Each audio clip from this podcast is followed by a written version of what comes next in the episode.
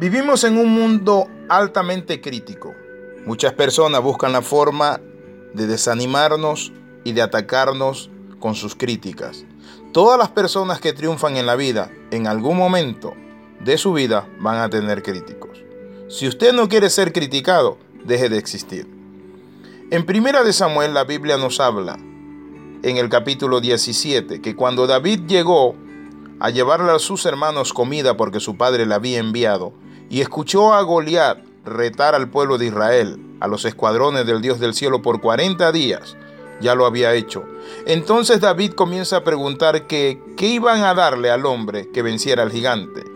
En ese momento, dice la Sagrada Escritura, en 1 Samuel 17, 28, entonces habló David a los que estaban junto a él diciendo, ¿qué harán al hombre que venciera este filisteo y quitare el oprobio de Israel? Porque ¿quién es este filisteo incircunciso para que provoque a los escuadrones del Dios viviente? Y el pueblo le respondió las mismas palabras diciendo, así se hará al hombre que le venciere. Y oyéndolo hablar Eliab, su hermano mayor, con aquellos hombres, se encendió en ira contra David y dijo, ¿para qué has descendido acá? ¿Y a quién has dejado aquellas pocas ovejas en el desierto? Yo conozco tu soberbia y la malicia de tu corazón que para ver la batalla has venido. David respondió, ¿qué he hecho yo ahora? ¿No es esto mero hablar? Mi amigo, muchas veces la crítica es eso, es una crítica destructiva. La Sagrada Escritura nos muestra esta historia. David fue al campo de batalla, a la batalla. Noten esto, y realmente no era una batalla, porque era el gigante poniendo sus reglas, sus normas. Y él llegó para hacer un mandado, es decir, su padre lo había mandado, y valga la redundancia, a llevarle comida y provisión al rey y a sus hermanos, y a ver cuál era el estado de sus hermanos. Cuando David decide vencer al gigante, decide enfrentar esa gran empresa, mi amigo, allí viene la crítica destructiva, la crítica acérrima de su hermano y le dice, ¿para qué has descendido acá? ¿Y a quién le dejaste esas pocas ovejas? Noten eso. Estaba criticándole y burlándose de él. Sé que para venir a este lugar llegaste, pero no para pelear, sino para ver la batalla. Ahora, noten esto. Sin embargo, si queremos realmente alcanzar nuestro potencial, es fundamental que aprendamos nosotros que no somos moneditas de oro para caerle bien a todo el mundo. Debemos aprender que las críticas vienen de dos formas. Uno, para ayudarnos a ser mejores y dos, buscar la forma de desanimarnos y de destruirnos.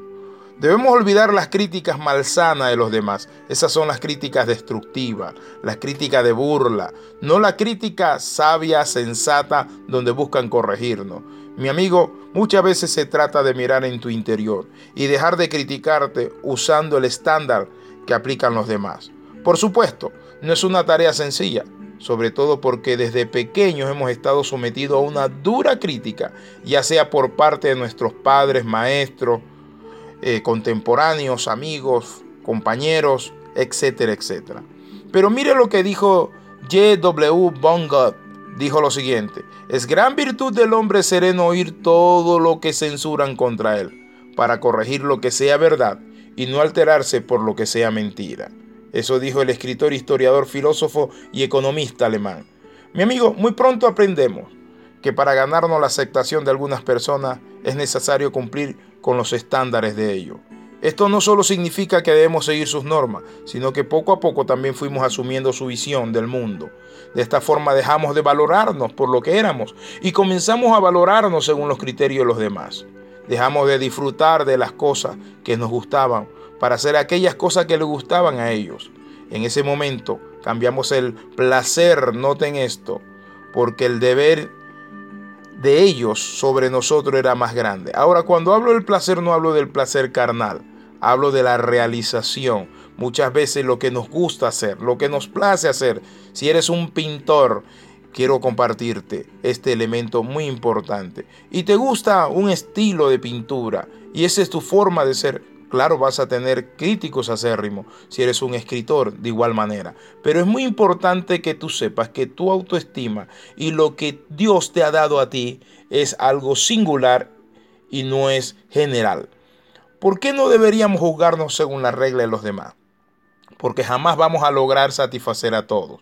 Cada persona es un mundo.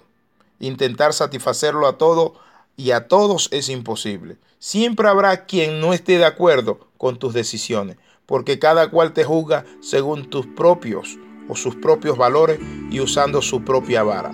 De hecho, Woody Allen afirmó en una ocasión, no conozco la clave del éxito, pero sé que la clave del fracaso es tratar de complacer a todo el mundo. ¿Por qué te quedarás, mi amigo, sin energía de recibir la crítica de los demás? Porque realmente a los demás muchas veces las críticas destructivas, las personas que le emiten, no les interesa que uno cambie o uno sea mejor. Es simplemente una crítica para destruir. Al intentar muchas veces nosotros complacer a todos perdemos energía preciosa, mientras intentas comprender las expectativas que los demás han puesto sobre ti y te fuerza por agradarle, gastas gran parte de tu energía, una energía que puedes usar en proyectos que realmente te reporten una satisfacción personal y te hagan crecer. Mi amigo, siempre los grandes hombres o los hombres que han traído innovación a esta tierra, nuevos descubrimientos y forma de hacer las cosas, van a recibir crítica. ¿Por qué? Porque criticamos lo que desconocemos y todos los seres humanos buscamos la forma de quedarnos en nuestra área de confort. Y cuando hay alguien que se sale de la norma o del área de confort, simplemente lo que hacemos es criticar. El tercer elemento por lo cual no debemos dejar que la crítica nos afecte es porque desperdiciarás tu tiempo. Intentar complacer a los demás y valorarse según su criterio no solo es desgastante, sino que también representa una enorme pérdida de tiempo. Mientras sigues las normas y los sueños de los demás, tu propio tiempo transcurre, transcurre y se va. Es decir, tus sueños, mi amigo, tienen un tiempo y debemos hacerlo de esa manera. Por eso cuando David llega y dice, voy a pelear contra ese gigante, Eliab dice, ¿a quién le dejaste esas poquitas ovejas en casa? de nuestro Padre. Mi amigo, ¿por qué? ¿Por qué le trata así a su hermano? En primer lugar, porque le tenía cierto celo, envidia. Sabía que había sido ungido y que era el ungido. En segundo lugar, él como hermano mayor le ridiculizaba su hermano menor. ¿Por qué? Porque él siendo el mayor de la casa no se atrevía a pelear con un gigante. Su hermano menor, noten esto, dice, yo voy a ir contra aquel gigante. Quiero terminar con las palabras de Ralph Waldo Emerson y dijo lo siguiente, un hombre es básicamente lo que piensa a lo largo del día. Claro que sí. Mi amigo, no deje que la crítica le afecte. Renuncie y rechaza a ella. Oramos. Padre, en el nombre de Jesús, Padre Santo, en esta hora llegamos delante de ti, rechazando toda crítica destructiva, toda crítica constructiva la tomamos para guiarnos, ser mejores, calibrar nuestras vidas y llegar a ese nivel que tú quieres que nosotros lleguemos. En el nombre de Jesús oramos y damos gracias. Amén y amén. Escriba Alexi Ramos P y escuche los devocionales en nuestra página de Facebook en Alexi Ramos P, Palabras de Transformación.